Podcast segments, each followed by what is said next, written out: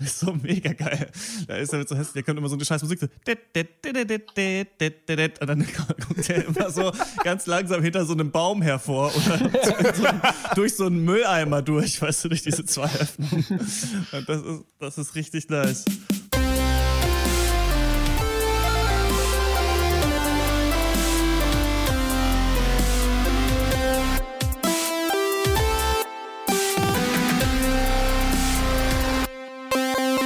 Herzlich willkommen zum 151. Pencast, unserem wöchentlichen Film- und TV-Podcast. Wir hassen Filme. In dieser Ausgabe sprechen wir über die neue Horrorkomödie Get Out, äh, für den in Leipzig auf jeden Fall, glaube ich, schon seit über einem Monat plakatiert wurde. Dann äh, die mhm. Äh, Anti-Body-Shaming-Doku Embrace und die neue Serie The Handmaiden von Hulu, basierend auf dem erfolgreichen Science-Fiction-Roman. Mein Name ist Christian Eichler und wie immer rede ich mit Horst Lukas Diesel. Ja, hallo. Malte Springer. Hallo und Max Ole von Raison. Hallo, na? Wir sind zurück nach dem Livecast. Ähm, wir haben uns entschieden, ja, so ein Mini-Off-Duty zu machen in der nächsten Woche und so ein bisschen drüber zu reden, wie es live war. Aber ähm, trotzdem würde ich schon mal sagen, vielen Dank an alle, äh, die da waren. Mhm. Und es war richtig geil, oder? Also ich fand, obwohl wir da noch mal mehr drüber reden, von, von anders können wir kurz sagen, ich hatte richtig Bock und ich fand's cool und ich habe auf jeden Fall Bock, das auch noch mal zu machen. Ja, die Stimmung war einfach geil, fand ich. Also es war, also da auch nochmal Dank an alle, die da waren, denn die Energie im Raum war echt cool und das ist immer schön, wenn man dann so bestärkt wird durch Lache auch, vor allem wenn man nicht so hundertprozentig weiß, ob das jetzt gerade alles klappt, was man macht. Äh, ja. Das war, war eine coole Erfahrung, doch. Ja, finde ich auch und ich denke, wir haben auch viel gelernt. So, mhm. was kommt gut an, was nicht so gut, wie viel und vor allen Dingen wie immer, wie es ja bei uns auch oft beim normalen Cast so ist, so dieses, ja gut, wir haben jetzt nicht so richtig was vorbereitet, aber so ein bisschen eine Idee, wo es hingehen soll. Und es scheint zu funktionieren. Also äh, insofern, ja, äh, Bock drauf ist bald mal wieder zu machen, auf jeden Fall. Sie, mhm. auf jeden. Alles klar, dann reden wir dann nächste Woche noch ein bisschen äh, weiter drüber. Wir haben ja, waren ja deswegen quasi zwei Wochen weg, weil mhm. jetzt letzte Woche kam ja dann der Cast, ne, von der Live-Cast und sowas, da hatten wir eine Woche Pause, war ganz geil. Ich find's immer richtig geil, wenn ich keine Filme gucken muss. Auf jeden Fall. ich freue mich dann auch wieder, wenn es wieder soweit ist, aber ich denke mir noch mal eine Woche ist auch ganz nett. Und ähm, deswegen hat sich ein bisschen ähm, Hörerpost angesammelt.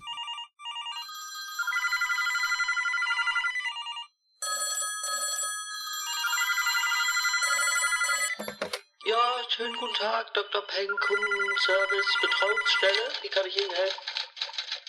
Die Dr. Peng Hörerpost. Ihr schreibt, wir lesen. Die erste Mail kommt äh, von Miri. Die sagt, äh, nur mal schnell ein großes Danke von mir aus der Bahn. Ich musste in letzter Zeit viel zu oft zwischen äh, Bayreuth und Soest hin und her gurken, weswegen ich ganz viel Podcast gehört habe weil beim Lesen wird mir immer schlecht. da bin ich irgendwann auf eure Off-Duties gestoßen und habe äh, bis jetzt fast alle nachgehört. Viel zu viele witzige Geschichten, wegen denen ich sehr oft ähm, laut in der Öffentlichkeit lachen musste und von meinen Mitmenschen richtig doof angeguckt wurde, aber sowas formt ja bestimmt auch den Charakter. Also bitte weiter so. Vielleicht habt ihr ja auch witzige Bahn- oder generell äh, Beförderungsmittel-Stories. Beste Grüße. PS, im Vierer neben mir sitzen vier Omis. Zwei stricken, zwei kniffeln, aber alle trinken Sekt aus Plastikkübeln und essen Mau am Kracher. Ein bisschen so wie ihr. Ja. Wir können nur hoffen, dass wir irgendwann so cool sind. Sie weiß halt nicht, dass wir als Omas verkleidet Zug gefahren sind. aber, ja, aber, äh, aber Kracher und Sekt, ey, Sodbrennen Hallau, muss ich ja. auch mal sagen. Ne? aber, aber hallo, ey. Ein Feuerwerk im Mund, auf jeden Fall. Ja. Aus, ja. Nee, aber danke für die Mail, das ist ja richtig cool, dass du so fast alle äh, nachgeholt hast, wenn wir haben ja auch schon irgendwie 50 knapp, ne? Also ja. Das ist richtig, ja richtig wie viel kann man labern, oder? Das ist wirklich, also das ist mir das ist ja doch mal ein Off-Duty-Thema auch. Ich frage mich, wie viele, ja, das ist, jetzt, das ist eigentlich gut, dass man immer wieder auch darüber wieder reden kann. Wir reden dann irgendwann einfach nur darüber, was wir mal für Off-Duties gemacht haben. ähm, aber äh, ja, so viel und äh, es macht immer noch Bock, oder nicht? Voll, ja. Total, mega gut. Mhm. Ich, ich finde es ganz gut, dass wir jetzt uns mal wieder vorgenommen äh, haben, das auf einen Termin zu packen, also den richtigen Cast unten auf Duty, weil das ist ein bisschen stressig halt, immer die zwei Termine die Woche, aber äh, bockt auf jeden Fall hart, ja. Mhm. Und ist aber auch immer richtig schön, ist mir jetzt wieder aufgefallen. Ich habe gerade gestern dann äh, den Sport machen auf Duty gehört. Es ist schon auch immer mal witzig, einmal nicht dabei zu sein. Mhm. Ja. Und sich das mal so nochmal von außen anzuhören, weil ist schon witzig. Und du hattest natürlich vollkommen recht, ey Christian, ich sehe top aus, auch wenn ich ab und zu ein bisschen Sport mache. Aber ja. darf, dazu mehr in Sport machen 2 kommt äh, übernächste Woche, glaube ich. Ja, ich staune. Ähm, du, Christian, du hast es die Woche geschrieben. Ja, wir haben jetzt bald den 50. auf Duty schon. Und ja. ähm, es ist äh, lustig, weil ich, wir haben ja wirklich jedes Mal ein anderes Thema und manchmal überlegen wir auch, okay, was machen wir jetzt so? Wir müssen jetzt noch brauchen jetzt einen Aufhänger, wenigstens einen losen und irgendwie staune ich, dass das immer klappt. Also ich finde das mhm, irgendwie total ja. geil und dass ein gutes Gespräch sich dabei entwickelt, ist ja auch schön immer, ne? Ja, manchmal ja. labert man halt immer dann so in eine ähnliche Richtung, aber ich ja. glaube, das kann man auch lange machen und ich glaube, man muss einfach dann ausdifferenzieren. Dann macht man halt nicht Schule, sondern Grundschule oder ja.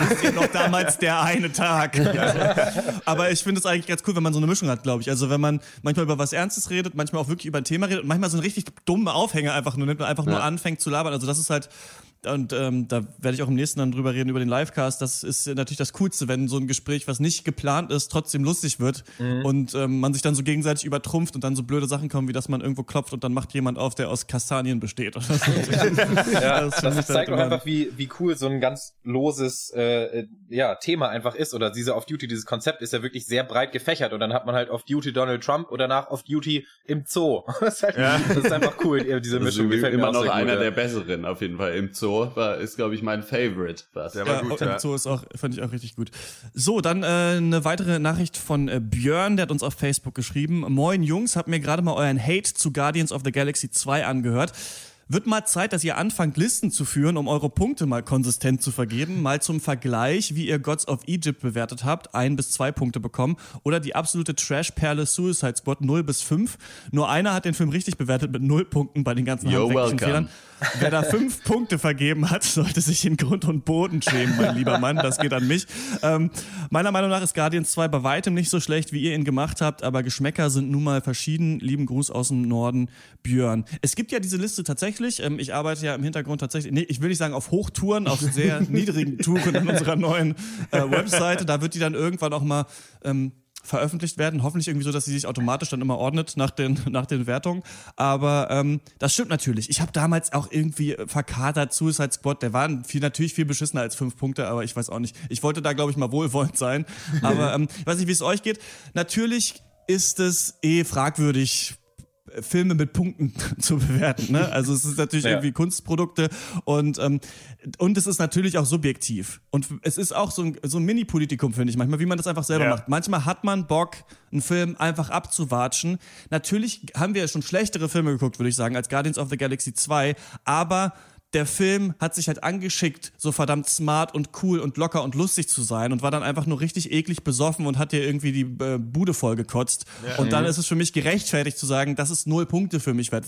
Bei der Hobbit äh, 3 war das auch so ein Ding, wo ich dachte, fickt euch mit diesem Scheiß. So, da hat niemand Bock drauf, auf mhm. dieses CGI-Geballer. Ja. Und ähm, wie geht's euch damit? Ich finde ja. auch, also speziell bei Guardians war es ja auch so, dass es natürlich, wie du es auch schon sagtest, wir haben definitiv schlechtere Filme gesehen, ganz klar. Aber der, der Film oder die Diskussion wurde ja auch wirklich zum Politikum, denn worüber wir gesprochen haben, war ja wenig, also gut, neben der Tatsache, dass wir den vielleicht nicht so, weiß nicht, so lustig fanden oder unterhaltsam, ähm, war der, wir haben ja nicht darüber geredet, dass der handwerklich schlecht ist oder dass der so scheiße aussieht oder dass das Ganze eine Frechheit ist, aber es ging ja uns auch vor allem auch darum, um diese inhaltliche Geschichte, äh, Umgang mit äh, dem Thema Gewalt in Film und so weiter. Mhm. Und ähm, das war ja das, was uns oder mir speziell auch auf jeden Fall, so viel kann ich sagen, äh, wahnsinnig sauer aufgestoßen ist und was dazu auch geführt hat, dass da nicht vielleicht fünf Punkte rausgekommen sind, sondern halt wirklich null, weil mich das doch sehr, sehr geärgert hat. Genau, das war ja mehr ein Statement, dass wir alle null Punkte gegeben haben. Und das ist halt eben auch das Problem mit Punkten. Ich finde schon, dass man eigentlich jeden Film auf sich gesehen, dem könnte man irgendeine Wertung geben. Wie viel Sinn das macht, ist eine andere Frage, aber es geht. Aber man darf halt nicht in diese Falle tappen zu sagen, dass halt, dass man die Bewertung untereinander von verschiedenen Filmen so gleichsetzen kann. Da, das finde ich auf jeden Fall nicht. Und das ist vielleicht auch der Nachteil von, von diesem Punktesystem. Ja. Trotzdem, ähm, ja, ich stehe zu meinen null Punkten da, denn das Ding ist so zum Beispiel auch im Vergleich zu Gods of Egypt, der war halt so kacke, da konnte man drüber lachen. So, das, äh, ihr wisst ja, ihr könnt euch vielleicht noch an den Cast erinnern, ja. da sind wir aus dem Lachen fast gar nicht mehr rausgekommen, weil das halt alles so, so dumm und kacke war. Und bei Guardians of the Galaxy war das eben nicht so. Da ist mir persönlich halt das Lachen dann irgendwann vergangen. Und deswegen äh, würde ich den auch da weiterhin schlechter sehen als Gods of Egypt zum Beispiel. Äh, eben auf diese, auf diese eine Kategorie bezogen, irgendwie persönliches äh, Erlebnis beim Gucken. Und ja, so ist das dann einfach. Also man darf, ja, ich glaube, man darf da nicht zu viel dann vergleichen den einen Film mit dem anderen Film, mit dem dritten Film und äh, ja, klar, dann ist klar, dass die Punkte dann nicht ultra konsistent am Ende sind.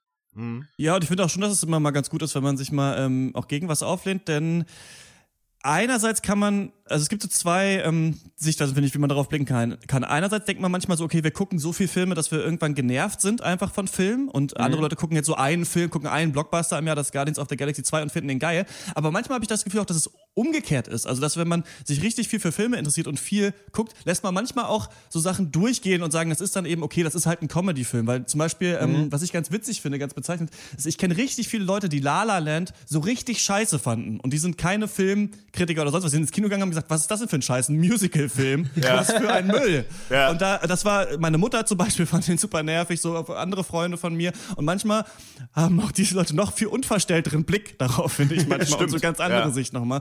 Und keine Ahnung, deswegen finde ich, kann man auch mal schon mal sagen, ähm, also mich hat's einfach mega geärgert, denn ich mochte den ersten Teil ähm, gerne und fand's ja. einfach höllisch, höllisch blöde und also dieses ah, Penis, das ist also für mich unter aller Sau gewesen, ja. Aber gut, vielleicht äh, reicht war, es erstmal. Ja.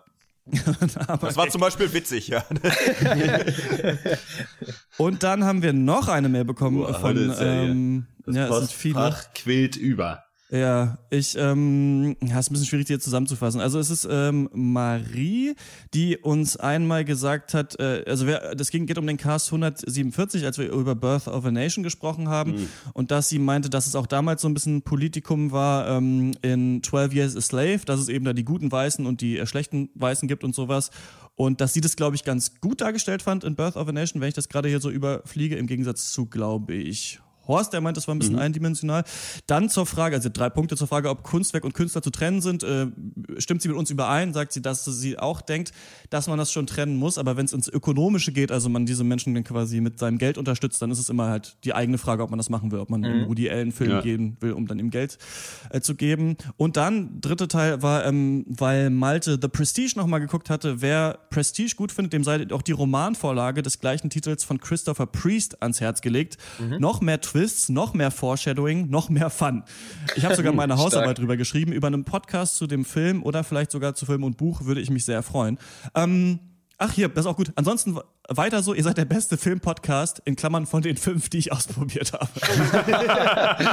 ja, yes. richtig nice. Es soll uns ähm, genügen, äh, als Lob, auf jeden Fall. Ja, ich würde sagen, wir machen Mail. irgendwann nochmal, ähm, reden wir nochmal über The Prestige. Vielleicht machen wir mal so einen kleinen Nolan-Abriss oder sowas. Also das, ja. ist nämlich ja, auch einer meiner Lieblingsfilme. Ähm, ich habe das auch schon gehört, dass das Buch auch richtig geil sein soll. Ich habe selber noch nicht gelesen, aber und ich habe ja auch meine Hausarbeit über Memento zum Beispiel geschrieben. Das äh, lässt sich ja vielleicht alles unter einen Hut bringen. Ja. War die auch so rückwärts, dass die erste Seite die letzte war und so? Ja, nee, ne? genau so war es. Ja. Wäre ein guter Gag gewesen. So, wir kommen zum ersten Film äh, dieses Casts und das ist Get Out.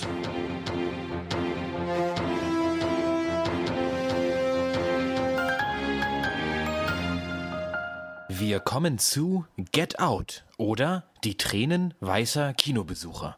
Dieses Segment wird Ihnen präsentiert von IMDb, der Internet Movie Database.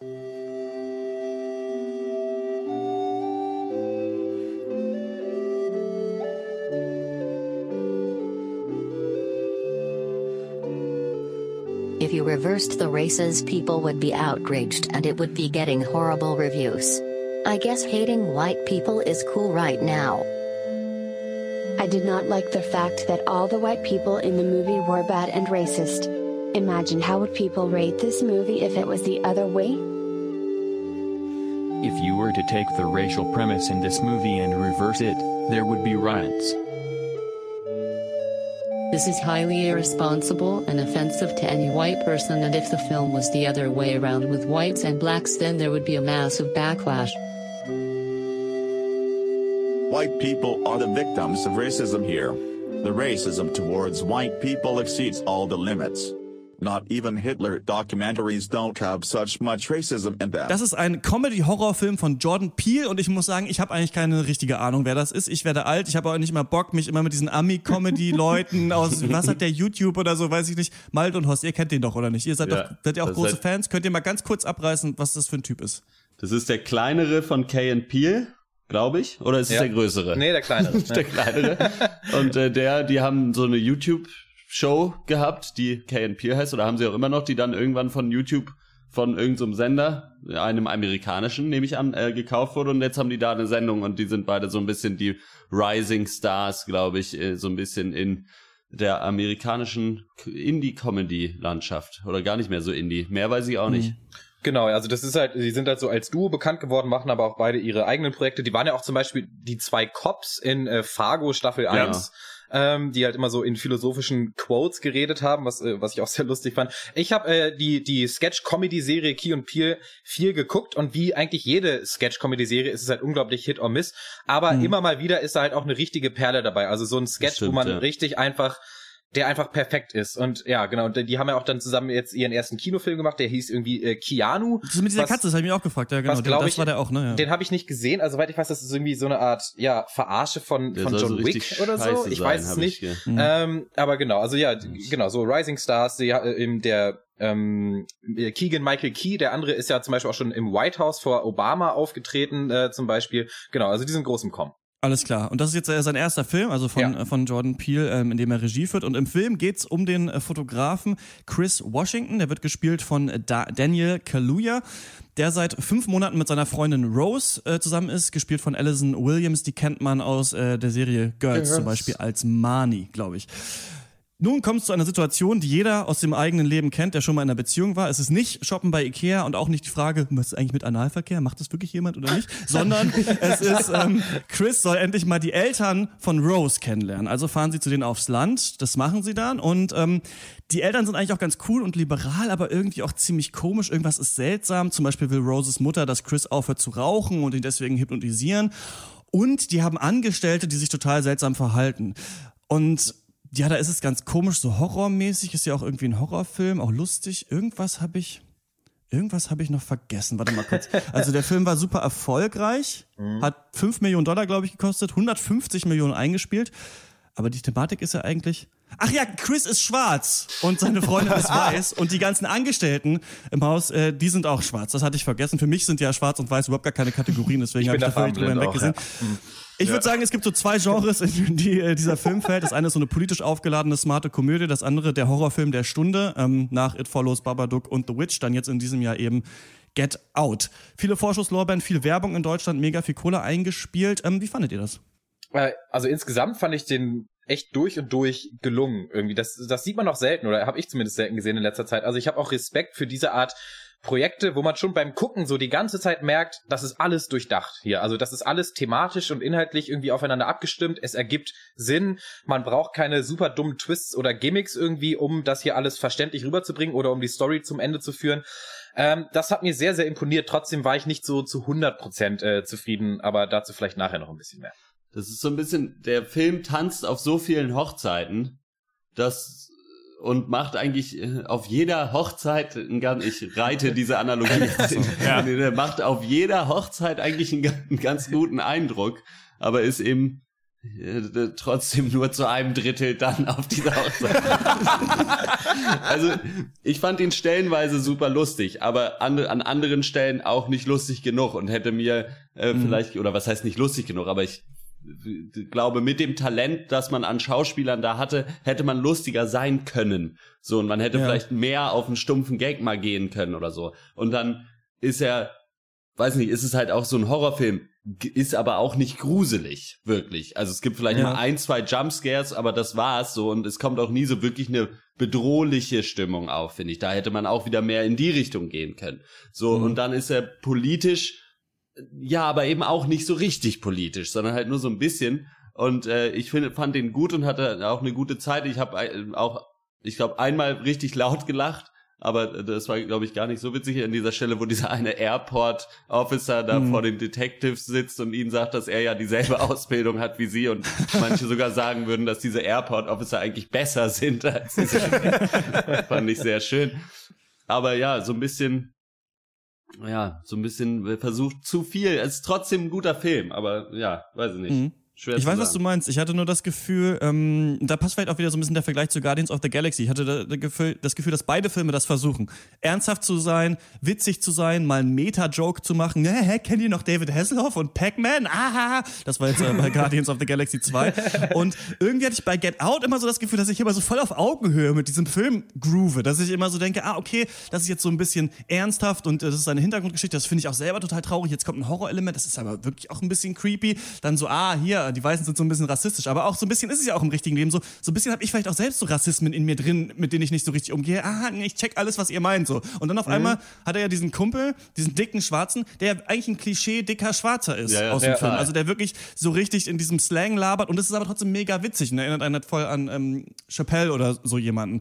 Und mhm. da kann ich dann auch, also ich finde, der Film gönnt dann dem Zuschauer auch so ein bisschen dass man drüber lacht, auch über den, lacht auch mit, aber so ein bisschen ist immer im Hintergrund dieses so, du checkst schon, dass du jetzt gerade auch einfach nur über ein Klischee lachst, was wir jetzt auch in diesen Film gepackt haben, aber ohne so ultra zynisch und böse zu sein, fand ich. Und mhm. das hat mir gut gefallen. Und mir hat auch, Malte, du hast es angesprochen, gut gefallen, wie detailverliebt der Film war, dass es viel Foreshadowing gab und dass auch ähm, diese, ja, dieser leichte so Genrewechsel zwischendurch hat bei mir mhm. immer ganz gut funktioniert und deswegen hat mich das sehr gebockt.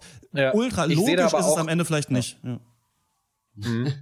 Ich sehe da auch beide Seiten, dass man eben sagt, okay, ähm, der Film tanzt auf vielen Hochzeiten, aber naja, man kann was, man könnte es aber auch positiv formulieren und indem man zum Beispiel sagt, der Film ist zum Beispiel mehr als nur ein Horrorfilm. Also kann er, wenn man mal von diesem ganzen Genre-Gedanken wegkommt, muss ich sagen, dass die größte Stärke für mich eigentlich in diesem, in den Dialogen waren und im Writing. Ich fand das so mhm. toll und so intelligent irgendwie, dieser, wie dieser beiläufige Rassismus immer so aufgegriffen wird, so, so nach dem Motto, ich bin kein Rassist, ich habe einen Kumpel, der ist schwarz, so, weißt du, so, eine, so die Schiene, das, das zieht sich so ein bisschen durch den ganzen Film und man kennt es auch echt so geil aus dem echten Leben, finde ich. Also diese, dieser peinliche Fall Buddy, so, der dann so völlig deplatziert so schwarzen Slang redet oder so, was halt so richtig mhm. peinlich ist. Und allgemein diese ganzen weißen Leute, die augenscheinlich so überfordert sind von dieser Präsenz von Chris, eben einem Schwarzen, da halt so krampfhaft versuchen, irgendwie mit ihm so, so zu relaten, so, ja, ich habe Obama gewählt, ähm, ich kannte Tiger Woods, toller Sportsmann, auch toller Sportsmann und halt immer so weiter. Diese ganzen, und ja, und auch diese ganzen Doppeldeutigkeiten. Also eine schöne Szene fand ich halt, der, der Vater von äh, Rose, da geht es dann darum, dass Chris und Rose auf dem Weg äh, zum Haus ein Reh überfahren haben.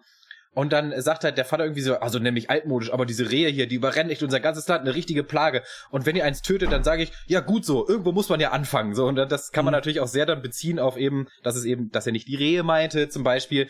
Und diese Art Spitzen und Doppeldeutigkeiten gibt's halt auch im ganzen Film. Und das ist halt unabhängig vom Genre einfach ultra clever und hat mir mega viel Spaß gemacht. Und diese Anfangsszene hast du mich auch eher so darauf hingewiesen, ich habe es erst gar nicht so richtig gepeilt, dass der Schwarze mhm. halt im weißen Ghetto dann quasi genau. ist, in dieser ja. Upper-Class-Nachbarschaft ähm, und aber total ähm, das gruselig da findet und Schiss hat, irgendwie ausgeraubt ja. zu werden und äh, der, der eigentlich Jazzmusiker selber ist und dann äh, tatsächlich dann eben verschleppt wird. Das ist, damit eröffnet der Film quasi mit dieser Szene. Fand ich ganz cool. Die Frage, die ich mir nur so ein bisschen gestellt habe, ähm, vielleicht neben Plot-Schwierigkeiten, auf die man zu sprechen kommen kann, ist, wie politisch ist das jetzt hier? Also man macht sich eben lustig mhm. darüber, man kennt ein paar Situationen aus dem echten Leben. Ich fand es zum Beispiel ähm, witzig, dass die, die haben ja schwarze Angestellte zum Beispiel und sagen dann, dass es eben ja so kolonialistisch wirkt. Und das kenne ich auch aus dem richtigen Leben. Jemand, der das auch schon mal erzählt hat, dass sie jemanden, ähm, dass er eine Putzfrau wollte und dann war die äh, schwarz und dann dachte er, wenn er die einstellt, dann wirkt er wie ein Rassist, was ja total das weirde Gedankenkonstrukt ist. Ne? Aber ja. solche, das ist eben ein bisschen smarter oder ein bisschen komplizierter sind manchmal Gedanken als so ein einfaches haha Schwarz-Weiß-Schema. Fandet ihr das aber jetzt im Endeffekt so richtig clever, was da passiert, oder ist es nur oder so richtig glaube, schlau oder ist es nur smart? Das ist so ein bisschen glaube, ich glaube, ich würde eher sagen, es ist nur smart, der Film hat für, auf mich aber auch nicht den Eindruck gemacht, als sollte das so sonderlich politisch sein. Und so, ich also ich kenne ja auch einige von den äh, Key and Peele Sketchen, die auch oft äh, mit so äh, Race-Geschichten halt dann zu tun haben, wo das auch eigentlich eher aber immer ein Aufhänger für einen Witz ist. Ich glaube nicht, dass Jordan Peele da sich hingesetzt hat und sich gedacht hat, ja gut, ich will jetzt einen ultrapolitischen Film machen, sondern mhm. dass er wirklich einfach vielleicht diese Idee witzig fand und da halt, ich meine, das ist halt schon dadurch, dass es immer noch ein Thema ist, halt ein, ein guter Ort, um Comedy stattfinden zu lassen. Äh, und ich weiß nicht, ob der Film politisch sein wollte, aber wenn, also wenn das politisch sein soll, dann sage ich ganz ehrlich, nö. So, äh, da muss man dann schon ein bisschen tiefer gehen, glaube ich. Mhm. Aber äh, ja, passt. Genau, ist ja nicht so, also politisch nicht der krasse Tiefgang, das sehe ich auch. Ich finde, die, die Intelligenz liegt eher darin, wie gut das beobachtet ist und wie realitätsnah das dann ist und wie sehr man sich da dann auch selber mit identifizieren kann mit diesem ja äh, beiläufigen Rassismus, der ja doch dann natürlich existiert und das ja dem Ganzen halt so ein bisschen halt so ironisch mit Witz dann eben der Spiegel vorgehalten wird. Aber es ist nicht so, dass der Film irgendwie eine Rassenthematik aufmacht, die äh, dann komplett durchdenkt und am Ende einen Lösungsansatz anbietet. Das nicht. Aber mhm. dafür ist es eben dann auch noch ein Horrorfilm und auch noch eine Comedy und einfach insgesamt für mich trotzdem ein, ein rundes äh, Seherlebnis. Er spielt eben auf viele Dinge auch an, ne? Also es gibt ja. da so eine hm, kann ich nicht spoilern, aber es gibt eine Anspielung darauf, dass ähm, Schwarze vielleicht von Polizisten immer eher als Täter gesehen werden, als als Opfer zum Beispiel. Mhm. Und der Film sp spielt dann so angenehm manche Sachen nicht aus, sondern zeigt dir nur so auf, wir meinen jetzt das und es könnte jetzt auch das passieren ja. im Film. Das machen wir jetzt aber nicht, aber du weißt, aber ihr habt es alle gecheckt ja. was wir, auf was wir hier gerade anspielen. Das ist schlimm und das ist dann aber auch so ein bisschen lustig, weil man es verstanden hat und so. Das fand ich, ähm, fand ich darauf ganz angenehm. Ich fand auch zum Beispiel cool diese Anfangsszene, als sie da dieses Reh überfahren mhm. und dann der Polizist kommt und äh, den Führerschein von Chris sehen will, obwohl Chris nicht am Steuer saß und seine Freundin dann eben sagt, also den Polizist dafür ankackt, dass er das macht ja. und dass es ja. ihm quasi Rassismus unterstellt, ohne es auch zu sagen. Und Chris dann immer sagt, ach komm, ich gebe dem jetzt den Führerschein und so weiter. Und das wirkt so aus dem Leben gegriffen mhm. irgendwie, ne? Also dass dann die weiße Person die schwarze verteidigt und die schwarze Person sagt, ja komm, jetzt wir wollen einfach nur weiterfahren. Ich habe jetzt keinen Bock auf diesen Scheiß. Ich habe jetzt keinen Bock mir darüber Gedanken zu machen quasi. Ja. Und das fand ich ganz smart. Ähm, Malte, wir haben den zusammengeschaut und du mhm. fandst den, fandst glaube ich, dass er ziemliche Längen hatte, oder? Ich fand nämlich, ich war da sehr drin und habe die ganze Zeit mich gefragt, okay, was ist denn jetzt mit den Bediensteten? Was ist denn jetzt los? Irgendwie mhm. konnte ich mir nicht so richtig erklären. Und für mich hat das so als Mystery-Film auch gut funktioniert. Ähm, das war bei dir aber nicht so, oder? Ähm, nicht immer. Also das Ding an dem Film ist ja, dass er sehr viel aufbaut, einfach sehr viel Aufbauarbeit benötigt und die benötigt er eben, damit das Finale dann so gut funktioniert. Und das tut es ja auch. Das Finale fand ich ist der absolute Hammer. Das ist ja an sich auch erstmal was Positives, dass ein Film quasi ja so lückenlos erzählt wird, dass dann dadurch am Ende alles sinnig und stimmig ist. Andererseits fand ich es aber dann doch ein bisschen monoton, an manchen Stellen eben durch diesen Aufbau so durchzusitzen. Also es gibt so ein paar Szenenfolgen, so drei, vier, die für mich recht gleichförmig waren. Also Chris sieht was komisches, ist sich nicht ja. sicher, was das war, erzählt seiner Freundin, sie beschwichtigt ihn und sagt, nee, so komisch ist das gar nicht. Er sagt, okay, sie wieder was komisches, so und repeat und dann geht's wieder weiter.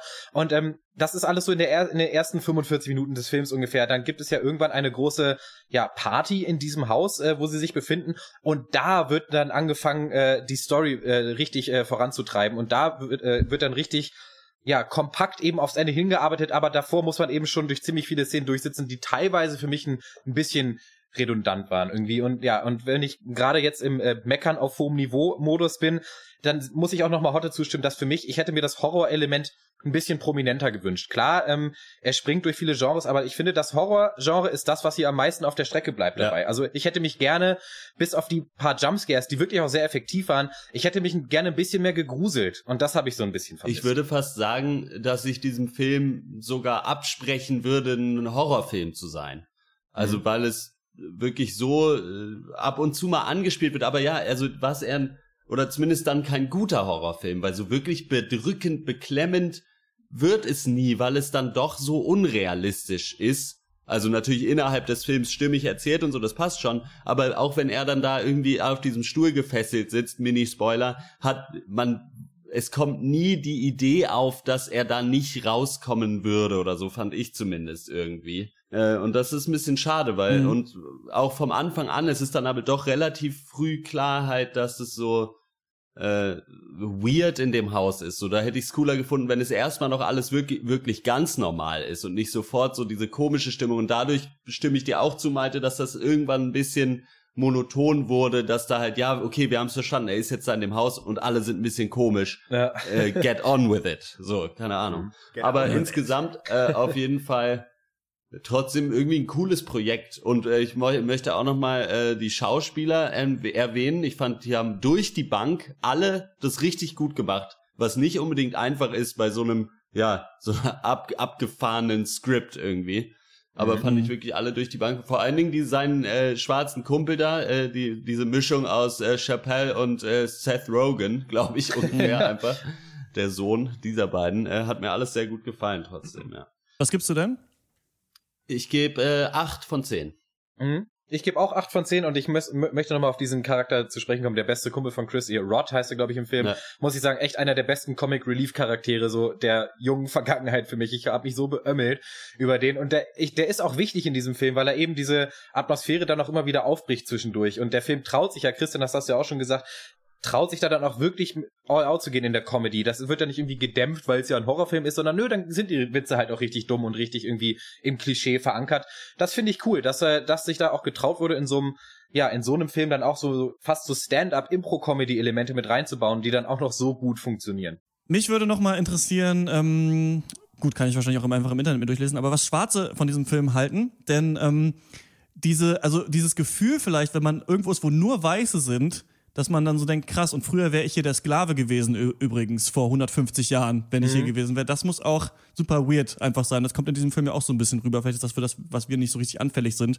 Aber das fand ich eigentlich auch ganz interessant. Und ich fand auch, also ich fand die Horrorstimmung eigentlich ganz geil zwischendurch. Also ich fand, aber ich fand auch, ähm, wie ihr, dass es ein bisschen härter nochmal hätte sein können. Da gibt es ein paar Szenen, die sind schon, ähm, gehen an die, äh, wie heißt das, an die Substanz, aber da hätten noch viel mehr reingekonnt auf jeden Fall. Für mich aber auch 8 von 10 Punkten. Ich war mega gut unterhalten, ich fand das cool, ich verstehe, warum es so einen Hype um den Film gibt und ich finde auch, es muss ja nicht immer alles so schrecklich sein im Horrorfilm. Es kann ja auch mal wirklich einen Horrorfilm Light geben. Mhm. Den kann wirklich jeder gucken, finde ich. Also da muss man, den kann ja. jeder schauen, der mal so ein ganz bisschen Bock hat auf so einen Horrorfilm mit Comedy und über den man sich danach trotzdem auch unterhalten kann. Also ich fand das ähm, richtig cooles Projekt. Get Out ist ähm, seit dieser Woche in den deutschen Kinos und ähm, Genau, wenn ihr eine Meinung dazu habt, den gesehen habt, und den werden bestimmt viele sehen, dann schreibt uns mal eine Mail an podcast.drpeng.de. Jetzt habe ich aber fast vergessen, dass uns jemand schon seine Meinung geschrieben hat zu Get Hallo. Out. Und das muss ich natürlich mega löblich erwähnen, dass wir ähm, schon Mails kriegen, bevor wir überhaupt über den Film gesprochen haben. Uns hat nämlich äh, Thomas geschrieben, äh, richtig geile Mail. Erstmal hat er, ist die Mail total lang, dann hat er geschrieben, wie er den Film fand, dann hat er gesagt, okay, ich spoilere jetzt, was aber dann geil ist, wenn man den Film schon gesehen hat, dann kann man sich das jetzt nochmal durchlesen, was er nicht so toll fand. Er fand, ähm, er guckt nicht so viel Horrorfilme, deswegen hat er ein paar Horroranspielungen verpasst, sagt er, mhm. und fand, dass der Film so ein bisschen eine Enttäuschung war dass ähm, dieses, das Ende des Films sich nicht so richtig als eine verdiente Belohnung anfühlt. Da können wir jetzt natürlich nicht sagen, was da passiert, aber dass es dann so ein bisschen quasi der Film einfach zu Ende gebracht wird, auf eine Art. Mhm. Ähm, und dass er das Gefühl hatte, dass die witzig gemeinten Segmente bei ihm nicht so richtig gezündet haben. Also auch nicht dieses Art, diese Art von Lachen, das einem dann im Halse stecken bleibt. Ja. Ähm, er Wird sagt aber, dass sein, denke ich. dass, äh, dass der Film trotzdem in der Abbildung vieler angesprochener Thematiken wie Alltagsrassismus, Klischees über schwarze US-Amerikaner, Polizeigewalt, Willkür und mhm. so weiter halt gerade einfach zu einer guten Zeit kommt und der deswegen verstehen kann. Ähm, was, äh, warum der so einen Hype hat und aber auch ein bisschen unlogisch ist. Und da muss ich nochmal sagen, der Film hat schon harte Logiklöcher, ne? Ja, ja, klar. Also man hätte auch viel von diesem ganzen Mummenschanz, der da betrieben wird, einfach ähm, vermeiden können, indem man einfach jemanden einen Baseballschläger über den Kopf haut und dann wäre der Film eigentlich zu Ende gewesen. Also das ist mir dann so später aufgefallen, aber da will ich auch nicht so kritisch sein. Vielen Dank für die Mail, Thomas, richtig ja. geil. Äh, das finde ich mega ja. gut. Wenn ihr uns einfach schon, bevor wir Filme gucken, schon eure Meinung dazu schreibt, dann können wir das nämlich in den Cast äh, mit einfließen lassen. So, und nach dieser langen äh, Diskussion kommen wir zum nächsten Film und das ist Embrace. Hey Kevin, schau mal her, mein neues rotes Aufziehauto. Das macht ganz schön was her, oder? Tschüss, du Hässlicher. Du kommst wohl aus dem Heim. Ich fahr nur noch die neuen Ambracer. Coole Racing Kids, aufgepasst. Hier kommt die Zukunft und Ver Ver Ver Verstärkung. Ambrace, verdammt schnelle Flitzer. Wow! Von 0 auf 100 in 2,73 Sekunden. Die Innovation aus Amerika. Elektrisch betriebene Funkflitzer mit der Power von 8000 Volt. Ambrace, verdammt schnelle Flitzer. Oh mein Gott, sie sind voll schnell. Ambrace, jetzt auch solarbetrieben. Sonnenpower! Und für subnautische Abenteuer. Ambrace Hydro mit der Power von 8000 Bar. Hydromatisch! Embrace Skyfighter. Uh, sie fliegen davon. Und jetzt neu, Embrace Nitro mit der Power von Stickstoff. Ich zünde den Turbo Boost. Embrace, verdammt schnelle Flitzer. Embrace, Embrace, Embrace, Embrace. Jockey Preziosi. Embrace oder auf Deutsch Embrace, du bist schön, äh, ist eine gecrowdfundete Doku von der Australierin äh, Taryn Brumfit.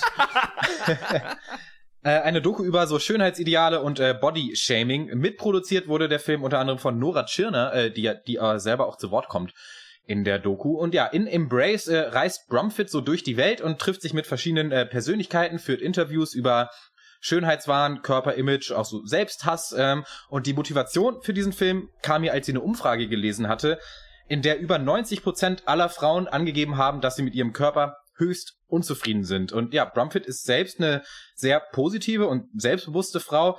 Und trotz oder auch wegen ihres Aussehens, was nun mal nicht eben dem gängigen Ideal so der Mode- und Medienindustrie entspricht, ist auch äh, dreifache Mutter. Und äh, ein Facebook-Post äh, von ihr war auch so ein Auslöser für diese Doku. In dem Post ähm, stellt Brumfit so diese altbekannten Vorher-Nachher-Fotos so auf den Kopf und postet zwei Bilder von sich selber vor und nach ihren Schwangerschaften. Also vorher eben so rank und schlank im Bikini und nachher nackt und etwas moddiger. Ja, und dieser Post ist halt viral gegangen, äh, wie man sagt, irgendwie 100 Millionen Leute oder was haben das gesehen. Und ja, und was dieser Post hier aussagen will, das sagt eben auch dieser Film aus. Ähm, der wie gesagt aus vielen Interviews und so anekdotischen Vignetten äh, besteht. Ähm, genau, und die, die redet halt so mit Menschen aus der Modewelt, mit Redakteuren, Plus-Size-Models, Schauspielern etc. Was sie uns vermitteln möchte, ist eben so, ja, die Kunst, sich in seinem eigenen Körper wohlzufühlen und sich selber ein bisschen mehr zu lieben. Ja, Embrace, äh, habt ihr euch auch wohlgefühlt und diesen Film lieben gelernt? Ich habe das, das also eine ganz zweigeteilte Meinung zu diesem Film irgendwie, habe ich festgestellt.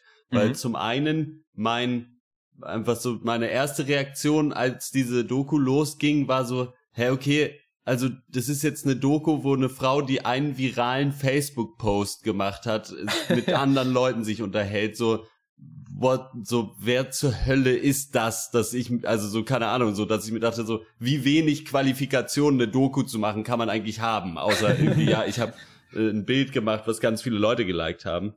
Außerdem, ich habe dieses Bild auch nicht gesehen, insofern bezweifle ich, dass das wirklich viral gegangen ist. nee. Andererseits, so jetzt kommt das große Aber, ist natürlich ein super wichtiges Thema einfach und super abgefuckt und scheiße. Insofern ist jede Aufmerksamkeit, die, die diesem Thema zukommt, sowieso erstmal positiv äh, zu sehen, würde ich mal sagen, weil es halt echt irgendwie abgefuckt ist, was es da für Statistiken gibt und Umfrage und was weiß ich was und wie diese unsere Gesellschaft da auf einem Weg ist, dass es immer schlimmer wird, äh, vermutlich. Äh, insofern war es auch wieder ganz gut. Dann geht's allerdings weiter, dass irgendwie die Doku selbst gar nicht mal so interessant ist, weil alle mhm. Leute, die sie interviewt, die sind zwar super in dem, was sie machen und bestimmt machen bestimmt ganz tolle Sachen, haben aber letzten Endes alle nur genau das Gleiche zu sagen. Ja. Und da wäre es irgendwie schöner gewesen. Ich fand die eine, die da interviewt wird, äh, die irgendwie tatsächlich eine äh, Professorin für sonst was ist, die so ein bisschen äh, neurologische Hinter Hintergründe und so, warum das alles so ist erklärt. Das fand ich super interessant so. Aber die anderen haben halt alle, machen tolle Projekte, aber sagen halt, ja, nee, man muss seinen Körper so lieben, wie er ist. So, alle. Und das Ganze halt anderthalb Stunden lang. War ein bisschen schade. Hätte man tiefgründiger gehen können. Auch noch, oder vielleicht mal Leute interviewen, die auch dafür also Leute konfrontieren, die auch dafür verantwortlich sind, dass sowas so ist. Also mal zu einem Editor von irgendeiner Zeitschrift zu gehen, die eben genau den Scheiß macht, den mhm. wir scheiße finden, so. Äh, ja, weiß ich nicht. Ja, ist ein bisschen so die Frage, ne, ob dann der heiligt der Zweck die Doku. die ja. ähm, ich finde, das ist ein äh, interessantes Thema, weil einerseits es natürlich irgendwie klar ist, dass nicht jeder ähm, aussehen muss wie ein Instagram-Model, aber es hat schon irgendwie jeder Bock drauf, so auszusehen, oder? Auf so eine Art, also auf so eine Art ja, denkt man sich schon Teil, oft Teil so, eigentlich könnte ich. Genau, ja. aber also das ist eben witzig, weil man natürlich schon, äh, also für mich war es zum Beispiel, irgendwann wurde das angesprochen, dass dick halt nicht ungesund heißt und dünn nicht gesund heißt. Und dann manchmal in dieser Doku dachte ich mir so, was denke ich eigentlich darüber? Und ich glaube, ich denke innerlich schon, dass wenn ich jemanden sehe, der übergewichtig ist, dass der ungesund ist. Das ist völlig in mir drin und ich reflektiere das gar nicht so doll. Und das ist, mhm. deswegen ist es schon ganz gut, diese Doku zu machen, glaube ich, und mal darüber zu reden und einfach mal, also ich fand am Anfang fand ich es total nervig, als nur sie geredet hat, dann irgendwelche Szenen nachgestellt sind, wie sie früher Sport betrieben hat und sowas. Also das fand ich echt cringy, wie bei RTL exklusiv oder so. Ja. Mhm. Dann später, als interessante Personen zu Wort gekommen sind, fand ich es besser. Also dann dachte ich mir so, okay, das sind einfach interessante Schicksale, interessante Frauen, die ein bisschen von ihrer Lebensgeschichte erzählen und jetzt schaffen eben zu sich zu stehen. Zum Beispiel eine, die da ganz schwere schwere Verbrennungen äh, erlitten hat und so weiter. Fand ich cool.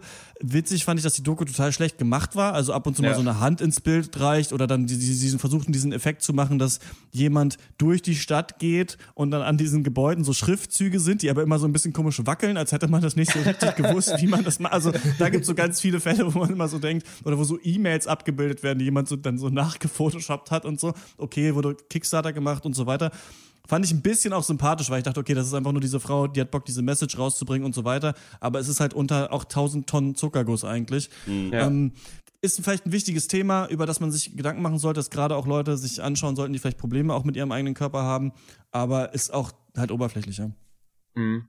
Ja, klar. Ähm, sehr positive Doku, sehr positive Message und ich glaube, der das wird, wird auch nicht Punkt der Debatte sein, ob eben diese Aussage, man soll sich selber mehr lieben und äh, mit sich selber zufrieden sein, ob das gut ist oder nicht. Klar ist das gut. Das finden, das finden wir, glaube ich, alle. Und wenn es da draußen irgendwie Personen gibt, die diese, diese Doku gucken und daraus dann irgendwie Stärke ziehen oder Selbstvertrauen, ist das super. Hat niemand was gegen.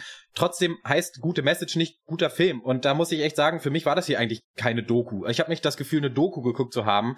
Und ähm, ja, einerseits ist das natürlich, weil ich, ja, wir sehen uns ja alle als mehr oder weniger aufgeklärte Menschen. Da wird schon das, das größte aller offenen Scheunentore eingetreten, oder? Also bei, bei mir zumindest. Also dass halt Schlankheitswahn und Körperkult alles nicht so toll ist und dass jede Frau nicht aussehen muss wie ein Model, das auch nicht tut, dass nicht mal Models aussehen wie Models, sondern dass am Computer nachgearbeitet ist. Wer hätte das gedacht? Dass uns die Modeindustrie halt irgendwie ein verkehrtes Schönheitsideal aufdrückt, dass das gefährlich ist für junge Frauen, die das nacheifern, weil sie nicht gebodyshamed werden wollen, dass Bodyshaming schlecht ist. So, zack. Eigentlich alles bekannt, zumindest ähm, für mich, denke ich so. Das Ding ist, das ist halt alles. Also das, der Film bleibt halt in seiner eigenen Blase der Selbstbestätigung, dass das halt alles schlecht ist und aber nicht sein sollte, bietet aber keine ja tiefgründige Auseinandersetzung damit an oder oder vielleicht mal einen Lösungsansatz. Und das hat mich halt gestört. Also das wurde halt, ja es bleibt halt immer auf dieser ganz ganz oberflächlichen oberen Ebene und äh, an sich ja für, für mich dann doch leider ein bisschen verschwendete Zeit muss ich sagen ich glaube aber, dass es bei diesem Film ja weniger darum, also der Film ist, glaube ich, mehr für die Leute, die darunter leiden. So, mhm. ich glaube, das ist halt schon eher so eine Motivation, so eine, wie sagt man sowas? Das ist einfach eher eine, wie so ein Coaching-Seminar. Es soll erst eine, eher eine Motivationsgeschichte sein. Du bist nicht allein mit der Scheiße, man kann damit lernen, umzugehen, da gibt's Möglichkeiten. Ich habe ihn natürlich jetzt nicht gesehen, aber ich glaube, so kann, also ich verstehe da alle Punkte total, die du auch vorbringst, aber ich glaube, mhm. so muss man den eher sehen und insofern ist es, könnte man natürlich sagen, ja, ein bisschen mehr Aufklärung, ein bisschen mehr Tiefgründigkeit könnte man sich wünschen, definitiv wünsche ich mir ja auch immer. Ähm, aber vielleicht ist der Film erstmal noch woanders. So viel, also der ist eben auch more basic in dem, was er will, sozusagen. Einfach mehr zu sagen, wir sind hier draußen und du bist mhm. da nicht mit nicht alleine und das ist es erstmal, sozusagen. Vielleicht ja. Kann man, denke ich, da stimme ich dir auf jeden Fall zu, dass wir da nicht unbedingt die Zielgruppe schlechthin jetzt sind, so dass, äh, ich sag mal, Studentenvolk oder so, äh, wenn man sich damit schon mal äh, halbwegs befasst hat, dann lernt man hier nicht allzu viel Neues. Aber ja, eben, es ist halt wahrscheinlich trotzdem gut, dass es diesen Film Film gibt. Ist halt ein Film für dicke Leute. Ne? Das ich euch so, wie. Kann ich mich als Dünner nicht mit identifizieren. Ja, aber es ist auch mal in dem Film, in dem ähm, die ganze Zeit äh, Frauen reden, äh, habe ich auch ja. lange nicht mehr gesehen. Weiß ich nicht, von einem Film und, von einer Frau. Obwohl der, Frauen eine, der eine Fotograf war auch ein Mann, aber äh, sonst stimmt, ja, und nee, diese, stimmt und, aber. Mhm. Und, und ihr Mann und ähm, da einfach mal ist, aber auch, ist aber auch kein auch, männlicher Beruf. Und es sind auch Sachen, weiß ich nicht, also das sind nicht alles äh, Themen, die man so hart auf dem Schirm hat. Ich finde, da kann man auch ein bisschen sehr, also der Film ist halt so, kitschig irgendwie. Und deswegen findet, mhm. hat man mhm. auch nicht so Bock drauf, glaube ich, einfach den zu gucken oder jetzt mega gut zu finden. Aber ich finde Themen wie zum Beispiel die äh, verschiedenen Formen äh, der Vagina und sonst was, die es gibt, wo dann Fotos gezeigt werden und sagen, dass, die, dass Frauen damit Probleme haben und sowas, finde ich eigentlich alles cool, das mal zu machen. Und man ja. hätte es halt noch viel besser machen können. Man hätte sich fragen können, wo kommt das Körperbild her? Ähm, ne? Also das, was du sagst, mal eine größere politische ähm, Auseinandersetzung damit zu machen. Oft hat man auch gar nicht so gepeilt, was das für Menschen sind, die da interviewt werden, weil dann gar nicht eingeblendet wurde, was sie machen eigentlich oder so. Ah, sie sitzt vor Büchern, sie wird eine Wissenschaftlerin sein wahrscheinlich. Ja. SPSS auf einem Buch. Und okay, warum ist Nora Tschirner drin? Ach ja, die hat ja den Film so mitfinanziert und dann redet sie ein bisschen über ihre Rolle in der Öffentlichkeit. Ist alles ein bisschen halbgar, ich weiß nicht ganz, der kam ja nur an einem Tag in Deutschland raus, nur ja. am, jetzt am Donnerstag. Mhm. Das wurde ja so ein bisschen verkauft von, ja, nur dieses es ist ein Event, da müssen alle reingehen. Wahrscheinlich kein weiteres Release bekommen, oder? Oder wie ist das? Wisst ihr da mehr? Keine Ahnung. Nee, weiß ich auch nicht mehr, aber ich denke mal, daran wird's liegen, ja. Also ja. ich denke, Karl Lagerfeld wird da seine Finger im Spiel gehabt haben. ja, denke ich auch, ja. Ja, ja also aber insofern ist es ja auch gut, dass wir drüber reden. Deswegen hatte ich das mhm. ja auch mhm. vorgeschlagen, weil ich gesehen habe, ähm, dass, äh, dass äh, der auch kein, kein Wide Release halt hat in irgendeiner Form. Also auf jeden Fall in Deutschland nicht und nur an einem Tag zu sehen ist, was halt dann auch irgendwie lächerlich ist. Also wir können natürlich sagen, dass es halt, äh, wir haben können, haben, können den Film berechtigt kritisieren für das, was er als Film ist, auf jeden Fall. Aber dann kann man ja auch wieder sehen, wie wichtig es dann doch ist, so einen Film zu machen. Und dann macht man den, da kommt der sogar nur an einem scheiß Tag raus. Also das ist halt, also da gibt's mhm. ja schon noch was zu tun. Also offensichtlich. Und wir müssen auch nicht immer Fall, ja. über jeden Film, über den wir reden, immer nur über die Frage sprechen, ob das ein guter Film ist. Absolut nicht, nicht. Also nein. Habe ich mir, denke ich mir. Und ich habe auch so. ehrlich gesagt damit gerechnet, darum, dass das so ein Film ist. Ich habe auch absolut damit gerechnet, dass der so ist, wie ihr ihn beschreibt, weil das war aus dem Trailer schon so zu entnehmen. Aber mhm. da, das ist halt, da geht es um das Politikum, finde ich. Da ist es mir fast egal, ehrlich gesagt. Ähm, äh, ja, die Frage ist halt auch, wie das Politikum verpackt wird, ne? Also in dem Fall ist es ja trotzdem besser, wenn der Film mehr Informationen liefert und mehr aufklärt. Aber wir wissen natürlich also, auch, wie das Information ist in solchen Filmen, weil weil die, die das wissen, die sagen sich, äh, äh, das ist so Preaching to the Choir und die anderen gucken es nicht. So, so, mhm. Ne? also, ja, ja. Und du hast halt das Ding, äh, was halt ein großes Thema ist zurzeit, wo die Leute ja wirklich auch ganz unterschiedlich zustehen, ist halt eben der Pop-Feminismus. Also wie Mhm. Billo, Mhm. also kannst du denn drauf sein und dann auch sagen, dass du auch noch Feministin bist? Also auch jemand, weiß Ja. ich nicht, der ewig lang Ivanka Trump, Laufsteg, ja. Stau, Mhm. ja, oder Ivanka Trump oder Laufsteg-Model war und ewig, keine Ahnung. Also wenn Claudia Schiffer oder dann irgendwer dann kommt und sagt, ich bin übrigens auch Feminismus, obwohl ich dafür verantwortlich bin, dass es dieses Bild von Frauen auch gibt, aber auch andererseits ja auch in so einer Maschinerie drin war. Keine Ahnung, ist immer so ein bisschen die Frage, ob Beyoncé als Multimilliardärin ähm, sonderlich feministisch ist, weil sie es nicht machen müsste eigentlich, so zu sein, oder ob es sich nicht auch verdammt gut verkauft, einfach diese Mhm. Art Sichtweise so. Das ist, glaube ich, ein Thema so, da kann sich Ja. zurzeit, also gerade im, gerade im Feminismus kann man, glaube ich, sehr schnell ähm, sich so sehr selbstpolitisch abfeiern, obwohl glaub, man aber eigentlich der- gar nichts gemacht hat. Aber sie hat ja aber der- jetzt einen Film gemacht. Ja. Aber der Film wollte ja, glaube ich, wahrscheinlich so politisch auch gar nicht sein. Oder? Ich glaube auch, glaub, dass da es ein bisschen naiver ging's ja wirklich der mehr um, da- da ging es ja mehr um, um die Individualschicksale sozusagen und äh, den Umgang damit und einfach äh, ein Erfahrungsaustausch, glaube ich, sollte da eher stattfinden, als Ja. ähm, jetzt das größere Ganze sozusagen. Ne? Und das kann Mhm. man ja auf jeden Fall kritisieren. Ähm, ja. Ja klar, es Guckst ist natürlich du, einfach. der ähm, du ihn empfohlen hast, ihn dann jetzt auch an, Max? Ich gucke mir den schon nochmal an, ja, auf jeden Fall. Ja, weil eine nackte Frau auf dem Cover ist, oder warum? Ja.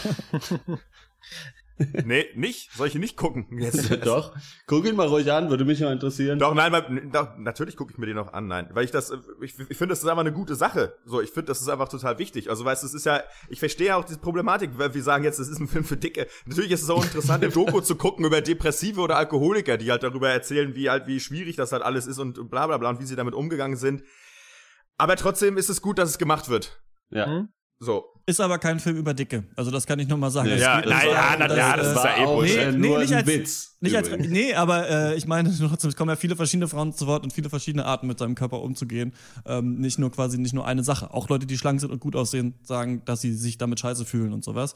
Aber ähm, ja, ich glaube, es ist wirklich ein großes Thema, denn auch, weiß ich, wenn man seine Freundeskreise guckt oder Leute, die man kennt und sowas, es ist, es ist einfach so, dass es Schönheitsideale gibt und äh, na, man nach denen strebt. So. Und, Und da, es ist ja ähm, auch da wichtig, dass du, es ist ja auch wichtig, Entschuldigung, ja, Ja. mach, Oder selbst, durch, selbstsicher dann auch zu machen. Also zum Beispiel, ich möchte auch gerne gesund sein, zum Beispiel, und sportlich Mhm. werden. Und da ist ja auch nichts verkehrt dran. Also die umgekehrt gilt das ja Nein, nicht die- unbedingt. die- das die- sagt sie die- aber ja auch, genau. Ja, und die Motivation muss ja da auch, die, die ist ja die Frage so. Ne? Mache ich das, weil ich sage, ich finde das irgendwie gut und es gibt mir ein gutes Gefühl, irgendwie, weil ich mich fit fühle oder weil ich das Gefühl habe, dass ich sonst nichts wert bin. So, ne? Ja. Das ist, das ist ja ein wichtiger Faktor.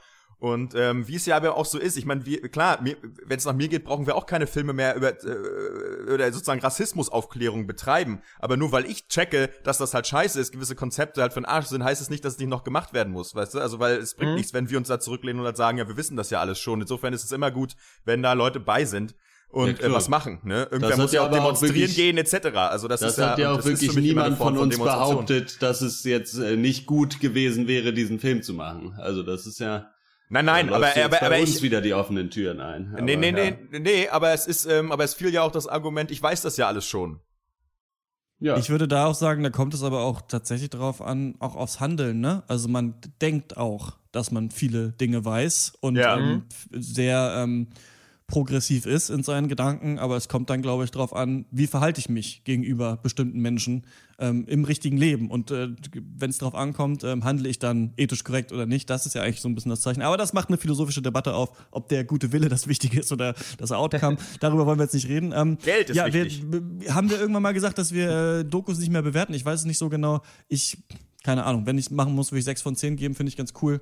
Ähm, sechseinhalb vielleicht. Äh, cooles Thema, Doku, ein bisschen durchschnittlicher. Ja, irgendwie äh, habe ich nicht so richtig gerade den Einstiegspunkt mehr gefunden oder Diskussion. Fand es aber sehr interessant äh, zuzuhören und ja klar, da muss ich auch nochmal sagen, das wollte natürlich dem Film auch niemand absprechen, dass es gut ist, dass es ihn gibt. Auch ich nicht. Trotzdem hat er eben äh, ja so ein bisschen den Anstrich von so einem Buzzfeed-Artikel als Film. Irgendwie so, ja, 13 Frauen, die uns beweisen, dass wir uns alle mehr lieben sollten. Nummer 7 zieht dir die Socken aus und Nummer 7 ist dann halt eine Frau mit Bart, die sich trotzdem hübsch fühlt. So, so, so Wow, nochmal. wow, Ähm, wow. Naja, so ist es doch, aber nein, das ist auch jetzt überhaupt nicht, äh, ja, da, da will ich jetzt niemandem mit auf, auf den Schlips treten, Nein. aber so gibt sich dieser Film und das ist eben auch ein Fakt. Und da ist natürlich Ja. die, die Frage, ob das wichtig ist, über diesen Aspekt äh, der, des Films überhaupt zu reden. Äh, Die Machart nämlich, wenn die Aussage eh schon wichtig ist, äh, genau, da haben wir jetzt uns ja schon ein bisschen drüber ausgelassen. Wenn wir Punkte geben, würde ich äh, fünf von zehn geben. Ähm, wenn wir Punkte geben würden, das scheint ja on vogue zu sein, gerade einfach vorher zu sagen, bevor man dann die Punkte gibt. wenn ich kein Rassist wäre, dennoch. Dann, äh, dann würde ich äh, fürs Thema 10 von 10, für die Machart 4 von 10 geben. Das macht dann, Moment mal, 14, äh, 7 von 10. Alles klar. Embrace ist nicht in den deutschen Kinos, gab es nur an einem Tag zu sehen. In ein paar Kinos äh, läuft Wer er will das tatsächlich. auch sehen, ey, ohne Scheiß. Läuft er tatsächlich noch und ich tippe mal, ir- irgendein Streaming-Sender wird sich den schon kaufen. Das, wird, das ist doch, das wird doch viel geklickt, oder nicht? Also ich kann Mhm. Ja, mir nicht das vorstellen, dass der nicht, bei Netflix ja, oder so. dass der nicht in, in irgendwie drei Wochen auf Netflix ist. Ähm, und dann kommen wir zum letzten Thema und das ist äh, die Serie The Handmaiden. Na, okay, die Serie heißt The Handmaid's Tale eigentlich. Stimmt, das was war denn The. Handmaiden? Der, ah, dieser Film, den wir koreanische dieser Film, ja, äh, Ah, koreanische Film mit. Ah, Naja, gut. Entschuldigung, sagen Sie mal, haben, haben Sie The Handmaid's Tale gelesen? Nee. Das ist ja so ein, so ein Klassiker eigentlich. Nö. Ähm, die, äh, in der Highschool in den Vereinigten Staaten lesen die das ja, ne? In Amiland. Das, das kennt da jeder. Hab ich nicht gelesen, nee. Und ich habe das äh, jetzt als Film zuerst gesehen. Hm. Und ich dachte, haben Nee, Sie nee. nicht gelesen? Nee, hab ich nein. block and I couldn't stop. Knowing shorty wanna get the piece. Wanna see me stop when I get on top. Flowing Auf jeden Fall ist The Handmaid's Tale eine Fernsehserie, äh, basierend auf dem äh, Novel of the same name, ne? Der, das Buch mit dem gleichen Namen gibt's ja oft äh, von Margaret Atwood. Der hat das 1985 geschrieben, The Handmaid's Tale. Äh, worum geht's? Äh, Amerika ist nach einem Bürgerkrieg äh, jetzt von einem ja, totalitären, äh, auf christlichen Werten basierten Regime äh, in der Republic of Gilead. Äh, die sind an der Macht und das ist so, ja, äh, sehr religiös orientiert Militärdiktatur im Großen und Ganzen und äh, Frauen haben keine Rechte mehr und es ist alles so ein bisschen äh, so, wie die sich denken, wie es im Alten Testament wohl zugegangen wäre. Das Mhm. Problem ist, durch äh, zunehmende Umweltverschmutzung sind 99 Prozent der Frauen unfruchtbar mittlerweile. Das ist natürlich ein Problem, denn ohne Kinder, die Kinder sind unsere Zukunft, das wissen wir alle. Ohne Kinder kein, an die Macht. ohne Kinder keine Zukunft. Und so gibt es jetzt äh, eine Sache, dass wenn jemand äh, kriminell geworden ist als Frau oder gegen die Gender Crimes verstoßen hat und aber fruchtbar ist, dann kommen die in so eine Re, also in so eine neue Schule, Schulung, Gehirnwäsche-Programm rein, wo sie als Handmaidens ausgebildet werden. Handmaidens werden dann zugeteilt für die äh, hohen Tiere der Regierung, die eine normale Frau haben, oder was heißt eine normale Frau, eine Frau haben, die unfruchtbar ist. Und die Mhm. kriegen dann eine Handmaiden, die haben dann in so einer komischen Zeremonie zu dritt Sex und äh, die Handmaiden muss äh, für diesen, äh, für die Führungspersönlichkeiten ein, da Kinder kriegen. So. so viel zum Framework. Wir verfolgen Offred, gespielt von Elizabeth Moss, die äh, eben Off-Fred heißt, weil der Commander, dem sie zugeteilt wurde, Fred heißt und sie ihren richtigen Namen, den erfahren wir dann auch noch, den sie vorher hatte, ablegen musste. Und äh, sie äh, wohnt also da bei ihm und hat da in diesem Haus mit ihm ab und zu diesen ekligen Dreier-Vergewaltigungsex, der ganz widerlich ist. Und das Ding ist so ein bisschen, das ist alles so ein bisschen auch äh, so Stasi-Methoden äh, da. Man weiß nie, wer ist eventuell ein sogenanntes Ei und äh, versucht nur rauszufinden, wer gegen das gegen die Regierung ist. Und so befinden wir uns mittendrin in dieser dystopischen Horrorvorstellung von Margaret Atwood. Äh, ist auch von Hulu äh, aufgenommen worden oder äh, bestellt worden. Am 26. April sind die ersten drei Folgen rausgekommen. Die erste Staffel hat fünf Folgen, glaube ich. Nee, oder fünf sind jetzt draußen und es wird auch eine zweite Staffel geben. Wie fandet ihr The Handmaid's Tale? Nur was für Frauen?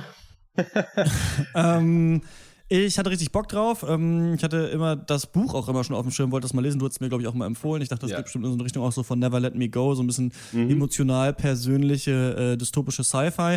Ähm, hab leider heute verpennt, sonst hätte ich noch ein paar mehr Folgen geguckt, aber ich habe nur die erste gesehen und kann da mal den alten Pencast-Oper von früher geben. Das hat mich gar nicht gekriegt. Ich fand die- das Color Grading irgendwie zum Kotzen, alles total grün. Ich fand es sah billig aus, zu klein. Ich habe diese dystopische Welt nicht abgekauft. Ich fand die die, das Einzige, ich fand ganz cool diese Sprüche, die sie under his eye und sowas, aber ich fand es ein bisschen übertrieben und ich fand auch die Dialoge ähm, gestelzt und zu flapsig dafür, dass die in so einer Welt leben, in der man die Augen rausgerissen bekommt, wenn man einen falschen Schritt macht. Ähm, hab aber von Malte gehört, dass die Serie noch mega geil wird und ähm, werde deswegen weiter schauen. Aber viel mehr kann ich dazu gar nicht sagen. Aber ich da, da habe ich jetzt zufällig was Negatives sozusagen zu dieser Serie, die ganz ja sein soll. Mhm, ich fand sie auch ganz toll, muss ich sagen. Also mich hat sie vor allem total in den Bann gezogen. Ich habe auch alle fünf Folgen schon gesehen, die bis jetzt draußen sind. Ähm, was ich gut finde an der Serie, die schafft ganz gut diese Balance, dass sie dir genug Informationen anbietet, dass du immer so ungefähr weißt, was gerade abgeht, aber trotzdem weißt du so wenig, dass du konstant mehr wissen willst. Also so, so ging es mir zumindest halt über die Charaktere, vor allem aber auch über dieses System, über diese Dystopie. So wie ist das eigentlich entstanden? Was wollen eigentlich diese Herrscher, diese Herrschaftsklasse? Was genau ist irgendwie ja die Philosophie, nach der sie handeln? Wie konnte das jemals äh, passieren? Und deswegen ist es wahrscheinlich auch ein bisschen schwierig reinzukommen, glaube ich, war es für mich auch, weil es nicht unbedingt die Handlung ist, die die Serie vorantreibt. Das kann ich jetzt nach fünf Folgen sagen. Die Handlung ist sehr, sehr schleppend, wird sehr langsam äh, vorangetrieben, sondern es ist mehr so das Setting und die Idee quasi, die Suche nach dem Warum. Ähm, das hat mich richtig gekriegt und da kam für mich dann auch die Faszination her. Ja, ich, ja. mir hat's auch sehr gut gefallen. Ich habe das Buch allerdings auch, äh, ich glaube, schon zweimal sogar gelesen, weil es wirklich ein äh, wunderbares Buch ist. An dieser Stelle nochmal eine fette Empfehlung dafür. Und deswegen hatte ich sowieso schon genug Hintergrundwissen über dieses, ja, dieses Land oder diese Republik und was da mhm. los ist.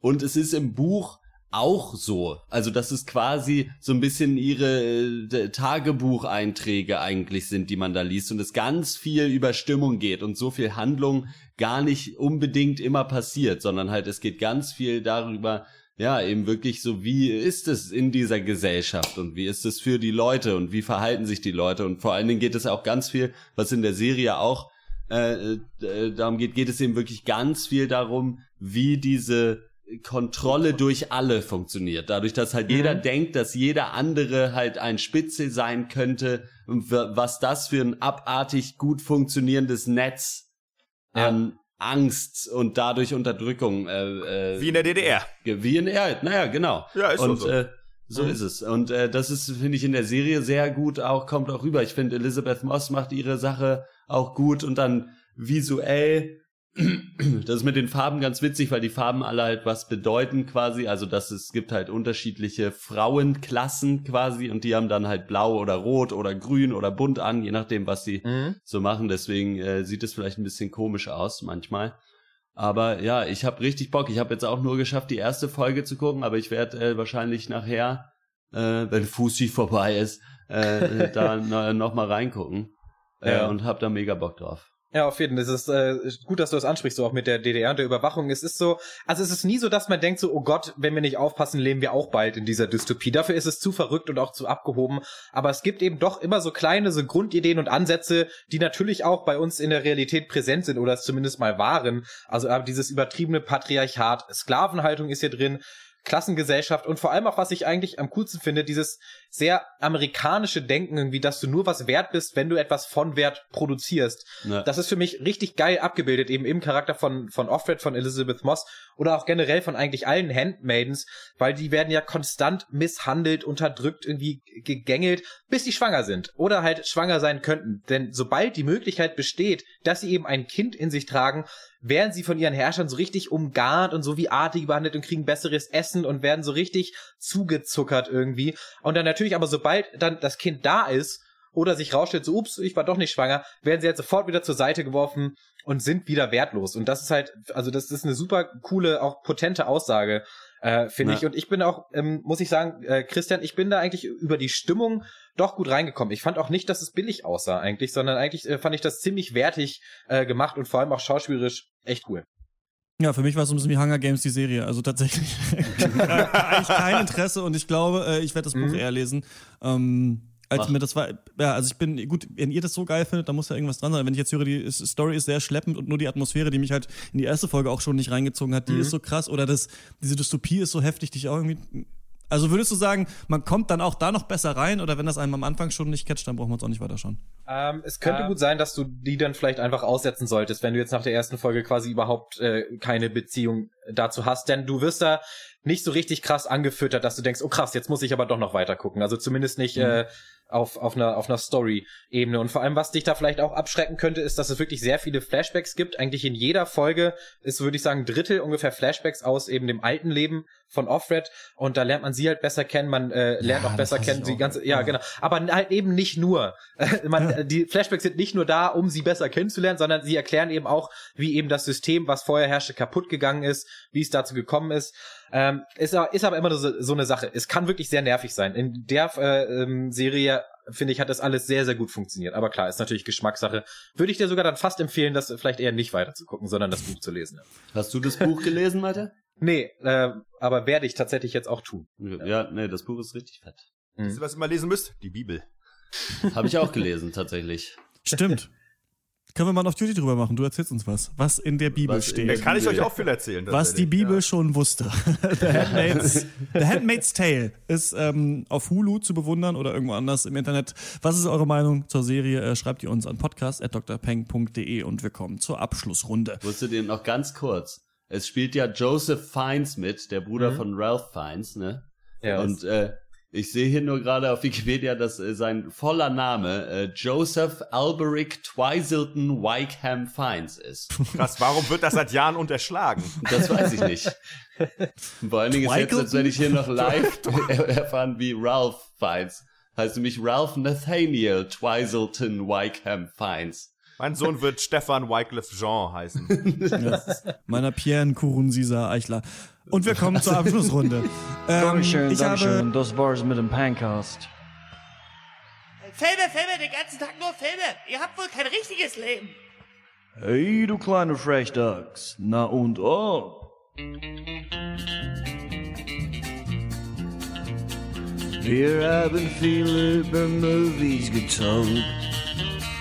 Doch wir wissen noch nicht, was uns so passiert ist, seit dass wir in der Abschlussrunde drüber reden. Ähm, ich habe ähm, Demon's Souls durchgespielt. Ist ja das erste Spiel der Souls-Reihe, die natürlich besteht aus Demon's Souls, Dark Souls 1, Dark Souls 2, Bloodborne und Dark Souls 3. Andere Spiele im ähnlichen Genre, die aber nicht in der gleichen Reihe sind, sind natürlich Neo, The Search und Lords of the Fallen, ähm, die ich noch nicht gespielt habe. Ähm, Demon's Souls, der erste so Teil, ich habe mir Max äh, PS3 dafür ausgeliehen, äh, die du hattest. Ach, du Und, hast die, das oder war was? ein großer Traum von mir, das jemals äh, spielen zu können, quasi diesen ersten Teil dieser äh, knallharten äh, Rollenspielreihe. Und äh, das Geile an dem Spiel ist, und das ist, glaube ich, bei Demon's Souls noch stärker so als bei allen anderen, ist, dass dir das Spiel am Anfang, wenn du nicht weißt, ähm, wie genau das funktioniert, den krassen Mittelfinger zeigt und dir in, jede, in jeder Gegend sagt, hier sollst du eigentlich jetzt nicht sein. Denn wenn du hier langläufst, wirst du vergiftet oder hier sind irgendwelche Feuermonster, die viel zu stark für dich sind oder hier ist, fliegt ein Drache ähm, immer über diese Brücke, der äh, Feuer speit und so und dass du quasi immer denken musst, doch, ich glaube, ich kann da ran. Also ich glaube, ich kann da lang. Wenn der Drache gerade weg ist, kann ich, glaube ich, hier lang rennen und dann bin ich dahin und dann mal gucken, was da ist. Und das ist, da hat die Serie ja so ein bisschen auch berühmt gemacht, das ist ganz cool. Der Rest ist ähm, sehr schäbig eigentlich, ist mir jetzt aufgefallen. Also dem, vom Bossdesign und sowas alles nicht so toll, wie ich dachte. Ich hatte gehört, dass das vielleicht sogar der beste Teil der Reihe ist, kann ich nicht bestätigen. Ähm, dann habe ich Personal Shopper gesehen, ist ein Film von Olivier Ah, den wollte ich auch Assayas. gucken. Ah, Mit hier. Dingens, ne? Der, dessen Filme schlüpfen bei uns immer so ein bisschen durch. Auch schon der fantastische Die Wolken von Sil Maria, der für mich auch Film des Jahresqualitäten, glaube ich, vorletztes Jahr gehabt hätte. Der, die kommen halt immer so doof raus, äh, glaube Also der, der eine kam auf jeden Fall so Ja. Ende Dezember oder so raus, das Mhm. natürlich immer eine äh, doofe Zeit ist. Aber haben Und, wir die ähm, Wolken von Silmaria nicht alle gesehen? Also ich habe den auch gesehen. Ah, nee, aber Ich haben wir nicht. nicht drüber gesprochen auf jeden Fall. Ähm, Ja, ja. Fand ich super, ist sein Nachfolgefilm und auch spielt wieder äh, Kristen Stewart mit. Es ist ein Geisterfilm, in dem sie ähm, in Paris, sie ist, sie ist ein Personal Shopper, also sie kauft ein für so einen, ähm, einen Promi Personal. immer und ist dann immer in der, deren Wohnung auch und so und ist aber in Paris noch länger, weil ihr Bruder gestorben ist und sie sich vorher gesagt haben, ähm, wenn ich tot bin, gebe ich dir ein Signal aus dem Jenseits. Und sie hat so die gleiche Heart Condition, die er auch hatte und deswegen will sie jetzt auf dieses Signal warten und sieht dann auch so Geister und so. Und hier Lars Eidinger spielt da auch mit. Der mit ist so geil. große Rolle. ähm, Lars Eidinger. Äh, der, der Film ist mittelmäßig. Kristen Stewart ist richtig, richtig gut in der Rolle, hat so krasse Ticks, wirkt so getrieben, wirkt ja aber auch in so Interviews immer so, als hätte sie gerade drei Nasen Koks gezogen. Also vielleicht ist es ja einfach mittlerweile so. Aber sie macht es richtig cool. Der Film ist aber ein bisschen esoterisch und übersinnlich und äh, diese hat dieses typische Arthouse-Problem, dass man da, glaube ich, viel rein interpretieren kann, aber man auch ein bisschen unterstellt, dass der Regisseur selber nicht so ganz wusste, was da jetzt am Ende genau ähm, eigentlich Sache sein soll. Also kann ich kann man sich angucken, ist sehr ruhig, aber ist jetzt nicht das allerbeste. Und dann natürlich heute Abend, äh, mein drittes Highlight ist Eurovision Song Contest. Malte kommt vorbei und wir machen äh, hier eine große Party und ich habe richtig Bock. Ja, das ist tatsächlich auch mein Highlight. Liegt, obwohl es noch in der Zukunft liegt. Äh, Das kann, nur, äh, es kann nur sehr lustig werden. Ich habe ja seit mindestens fünf Jahren oder sechs diesen Eurovision Song Contest nicht mehr gesehen, habe aber gute Erinnerungen von früher, wenn man sich das in der Gruppe anguckt, da so ein bisschen äh, ja mit kritischer Distanz da über alles lacht, was da passiert und nebenbei ein paar Bierchen trinkt oder ein paar Shots. Äh, wird geil, wird ein guter Abend. Klingt Ja. wie die Hölle. Für Hotte und mich ist das nichts, weil Hotte und ich natürlich als Einzige wissen, dass man etwas, was in der Zukunft liegt, nicht feiern kann. Das ist Ja, richtig. Das ist äh, klar. Horst, möchtest du mit deinem Highlight anfangen? Hattest, hast du Äh, eins? Ich, ich war tatsächlich, ich habe, ihr, ihr werdet aus dem Staunen nicht mehr rauskommen, aber ich war mal, mal äh, seit zum ersten Mal seit geführt drei Jahren äh, mal wieder auf einem Konzert äh, hier in Freiburg. Äh, so, ich kenne da ein paar Leute, die in dieser Band spielen. Sie heißt Am Limbus und die haben so ein Konzept als so eine Prog-Rock-Band. ist, der, ist der Besen von Harry Potter, glaube ich. Genau, ja. Und äh, so eine Prog-Rock-Band, die haben äh, so ein Konzeptalbum gemacht, wo quasi ein Film, also die haben die Lieder geschrieben und dann Leuten, die Filme machen, gesagt, sie sollen dazu einen Kurzfilm quasi machen und dann äh, kann man, wenn das Konzert besteht dann quasi daraus, dass sich alle diesen Film angucken und dazu live die Band äh, spielt. Es ist ein bisschen komisch, weil man so im Konzert steht und äh, nicht so ganz weiß. So gucke ich jetzt die Band an oder den Film oder so. Also man ist so ein bisschen überfordert mit dieser Art von Performance so. Aber es, ich fand es auf jeden Fall ganz cool und die Mucke war auch äh, relativ fett. Fand ich gut. Und es war, ja, habe halt festgestellt, so ich war irgendwie ewig nicht mehr auf dem Konzert. Ist ja eine gute Sache. Sollte man öfter mal machen wahrscheinlich. Ja. Ähm, mein Highlight ist, äh, ha, jetzt kommt, jetzt ist richtig äh, äh, Psych-Alarm. Bist du Joghurt Äh, auch, ein, auch was, das in der Zukunft liegt. Äh, ein Album, das nächste Woche droppt, äh, von der Band, äh, der englischen Band Malevolence, eine Band, die einen albernen Namen hat, aber richtig fette Mucke macht, der äh, aufgehende Stern am äh, Himmel, der Härt Musik der härteren Gangart. Und äh, ähm, die Jungs sind richtig gut, die mischen irgendwie Pantera und Hatebreed mit so einer komischen Assi-Attitüde und irgendwie macht das richtig viel Spaß, das zu hören. Einfach ähm, freue ich mich wahnsinnig drauf. Ähm, mal wieder für mich ein Grund, so eine äh, Ballermucke zu hören, sonst bin ich da eher nur noch unterwältigt seit geraumer Zeit. Ähm, und ansonsten gucke ich nach wie vor, äh, was kein Highlight ist, aber eine Information wert. Ich guck, ich habe jetzt wirklich Bosch durchgeguckt, fast. Mir fehlt nur noch eine Oha. Folge. Ähm, das ist so, wenn man jetzt irgendwie im Aufstieg Arbeitsleben und Fall ist. eines Waschmaschinenimperiums. Ja, das ist richtig. Ja, ja, über drei Staffeln. Im Moment sind sie gerade bei der Bohrmaschine. bald haben sie fertig, eine Folge noch, dann haben sie es. Ähm, meine Fresse, ey, wie doll kann man eine Serie verhauen? Ich merke aber auch, je mehr man Vollzeit arbeitet, desto weniger Willenskraft hat man und lässt sich so berieseln und zieht sich das dann abends noch so rein, weil man einfach so gemäß des Songs von Audioslave, doesn't remind me of anything, äh, man Ja. ist offen, einfach sich berieseln zu lassen, weil einem einfach alles scheißegal ist. So. Und dann zieht man sich Nö. das rein. Und ähm, ich sehe diese Serie einfach dann noch mittlerweile gerne zu, einfach als, ähm, so, ich will einfach rausfinden, so was ist das, was sie falsch machen. So, das, das kann ja auch Spaß machen. Und Ja. das ist, ähm, das ist insofern ganz interessant, weil das so viele Momente sind, wo man sich so denkt, cool, wenn ihr das mal mehr pushen würdet, wenn ihr den Dialog jetzt nicht nochmal so geschrieben hättet, weil manchmal ist, die Serie hat immer wieder kleine Momente und sie schaffen es wirklich grandios, die immer wieder zu zerstören. Das ist wirklich herrlich. So, dann irgendwie, dann sagt, macht einer mal einen guten Spruch und der wird aber sofort gekontert von einem, von irgendeiner Line, die so blöde ist und so Ja. unnötig. Das ist krass. Also ich kann die Serie auf gar keinen Fall irgendjemandem empfehlen, muss ich ganz ehrlich sagen. ähm, und es ist halt auch so, wenn die Aber. Bösewichte, die sind doch alle, sind doch alles, weißt du, die Bösewichte sind so Psychopathen, der wohnt dann, der ersten Staffel, der wohnt dann bei seiner Mutter und ist so dieser Klischee, Schweigen der Lämmer, Freak und bla. Also das ist alles so aus der Dose. Das ist schon wirklich richtig armselig, muss man mal wirklich sagen. Also da kann man fast Mitleid äh, entwickeln. Ähm, aber ich berichte, ich berichte dann ab nach der vierten Staffel nochmal, wenn die rauskommt nächstes Jahr. Ähm, ich, ne, da bleibe ich jetzt am Ball. Also das ist so, das, das tut mir nichts Böses. So. ja. Schön. Finde ich gut. Ähm, wir bleiben auch am Ball. Nächste Woche gibt's wieder Pencast und zwar den 152. Da reden wir auf jeden Fall über den DVD-Release von äh, Die Mitte der Welt. Also eher über den Film, aber der kommt jetzt aus, auf DVD raus. Und äh, da bin ich mal sehr gespannt. Die neue deutsche Gangster-Serie Vier Blocks, die Ja. so im Arabermilieu in Neukölln spielt. Friedrich Laus auch mit am Start, äh, die auch richtig geil sein soll. Ähm, ob wir noch ein drittes Thema machen müssen beide mal gewohnt, Christian, ne? Können wir ja auch mal noch was zu sagen. Da können wir Ich richtig viel in zu sagen. Neukölln Ja. gewohnt. Hm, Du bist da, ja, naja. Hä, dich haben sie da Get out! Ihr findet uns natürlich weiterhin auf Facebook, facebook.com slash der Pencast. Ähm, da bleibt ihr immer am Laufenden, was Pencast und Off Duties angeht. Außerdem könnt ihr uns schreiben oder antweeten auf Twitter at der Pencast oder eine Mail, podcast at drpeng.de. Und ähm, auf patreon.com slash der Pencast könnt ihr uns mit ein paar Euros unterstützen. Das war's von uns. Bis zum nächsten Mal. Ciao. Ciao. Ciao. Meine Telefonnummer ist 0176.